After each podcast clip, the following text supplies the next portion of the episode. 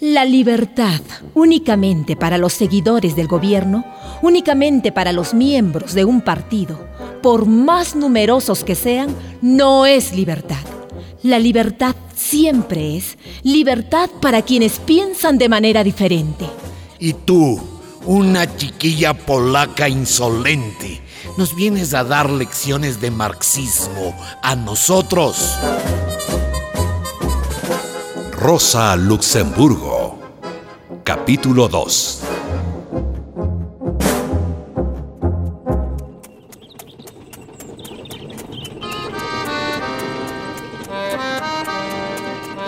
A fines de 1889, escapando por la frontera polaca y con 18 años bien cumplidos, Rosa Luxemburgo llegó a Suiza.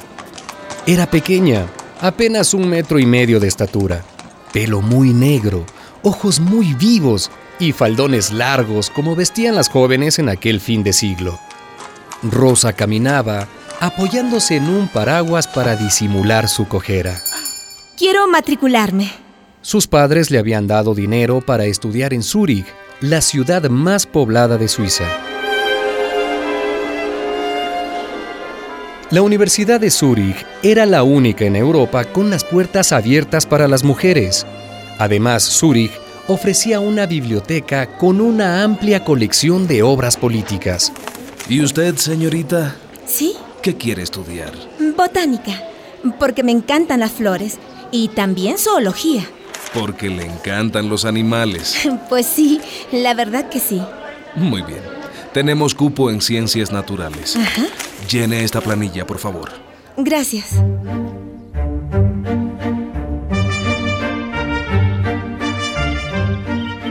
Fue en la universidad donde conoció a Leo Yogiges, un joven alto y fuerte, con el pelo ensortijado y la barba bastante desalineada. Hola, eres nueva. Sí, acabo de llegar. Yo también. ¿De dónde vienes? Vengo de Vilna. Ah, eres lituano. Sí. ¿Y tú? De Polonia. ¿Y, y qué hacías en Vilna? En Vilna. Conspirar. Ah, ¿conspirar? Trabajo clandestino, ¿entiendes? Bien, me presento. Soy Leo Yogijas, para servirle a usted. Mm. Aunque mi nombre de guerra en el partido es Ticho. Rosa Luxemburgo, sin nombre de guerra, pero también compartido. Soy militante de proletariat. Un gusto, Rosa. Leo Yogiges provenía de una familia judía adinerada. Era cuatro años mayor que Rosa. Y cuéntame, Rosa, ¿Sí? ¿en qué te has matriculado tú? Ciencias naturales. ¿Ciencias qué? Ciencias naturales. Pero no dices que estás en el partido. Sí, ¿qué tiene? Una cosa no quita la otra. Me pareces una tonta. Oye, Lo que hay que hacer es es cambiar el mundo. eso mismo digo yo. Y lo vas a cambiar sembrando flores y criando corderitos. Claro. Tonta. ¿Y qué me sugieres, Leo conspirador? Lo que te sugiero, Rosa, es que vayamos a tomar un chocolate. Está haciendo frío, ¿eh?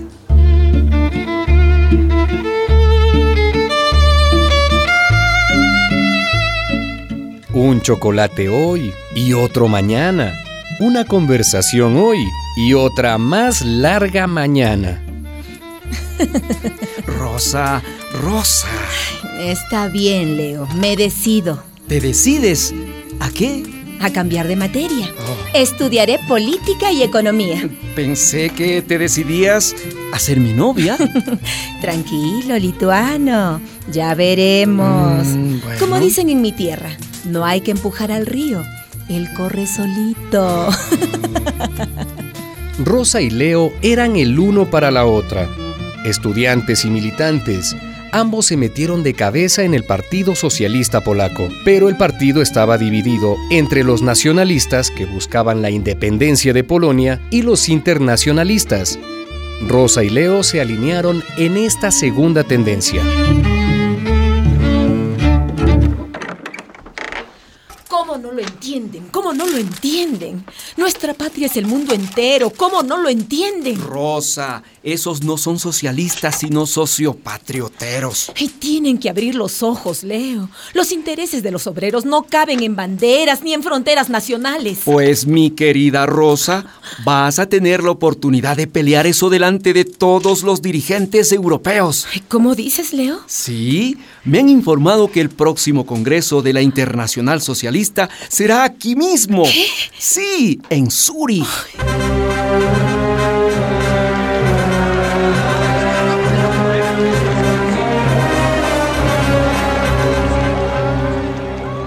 En 1893 se reunió en Zúrich la alta dirigencia del socialismo europeo.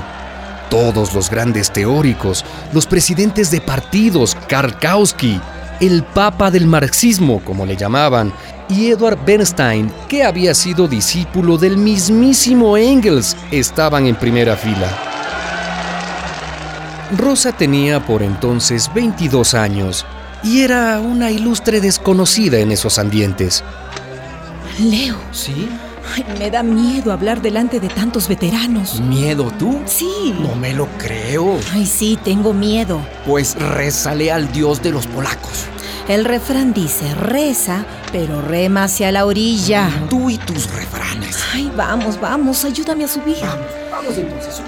Ay, yo soy muy enana. Rosa aprovechó una pausa en los discursos del Congreso. Se empinó sobre una silla entre la multitud de los delegados y habló. No, compañeros, no, compañeras.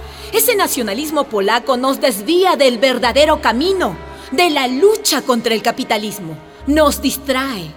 ¿Qué libertad política tendría Polonia si sigue bajo la esclavitud económica de Rusia? Primero que se caiga el zar. Luego nos ocuparemos de Polonia. Somos internacionalistas. Pero, ¿qué dice esa jovenzuela? ¿Quién es ella, eh? Es polaca, pero está en contra de la independencia de su patria. ¡Eh, chiquilla! ¡Chiquilla! ¿Qué pasa? ¿Cómo te atreves a decir eso? Las naciones tienen que ser independientes. Ya lo dijo Engels, ya lo dijo Marx. También Marx y Engels dijeron, proletarios de todo el mundo, uníos, de todo el mundo, ¿oyen?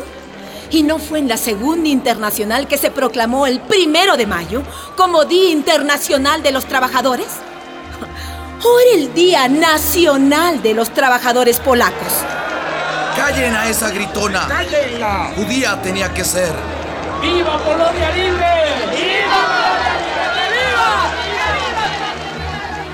Las ideas de Rosa no convencieron a los delegados.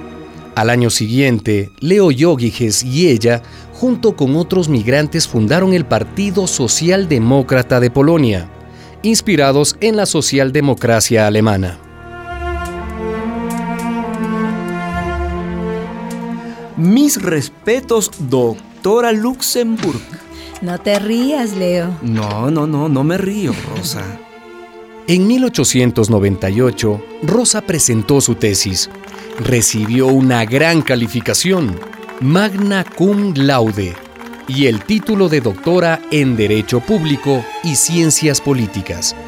¿De qué te sirve ese gorrito de doctora aquí en Suiza si la lucha está en Alemania? Lo sé, Leo, lo sé, pero... Pero nada, la socialdemocracia ya es un partido legal en Alemania. Tiene escaños en el Parlamento.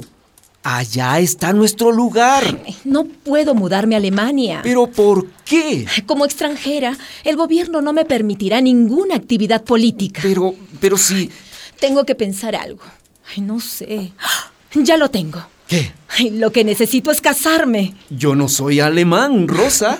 Contigo no, Leo querido. ¿Y entonces con quién? Con algún alemancito que me encuentre por ahí. No, no, no, no me gusta esa idea. No me gusta nada. Ay, es solo por conveniencia, Leo. Mm, mm. Mm, ¿Estás dudando de mí? No, no, no, no, no. Rosa se casó con Gustav Lübeck, hijo de una familia amiga, y obtuvo así la ciudadanía alemana. En la puerta del registro civil se separaron.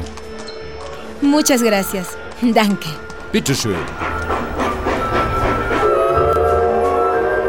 Rosa se trasladó a Berlín en la primavera de 1898. Allí se registró como Rosalía Lübeck. Poco después, su verdadero amor, Leo Yogiges, se pudo reunir con ella. Te necesito tanto, Rosa. Nos necesitamos tanto, Leo. Pero quien más nos necesita ahora es el partido. Vamos, vamos, que nos están esperando.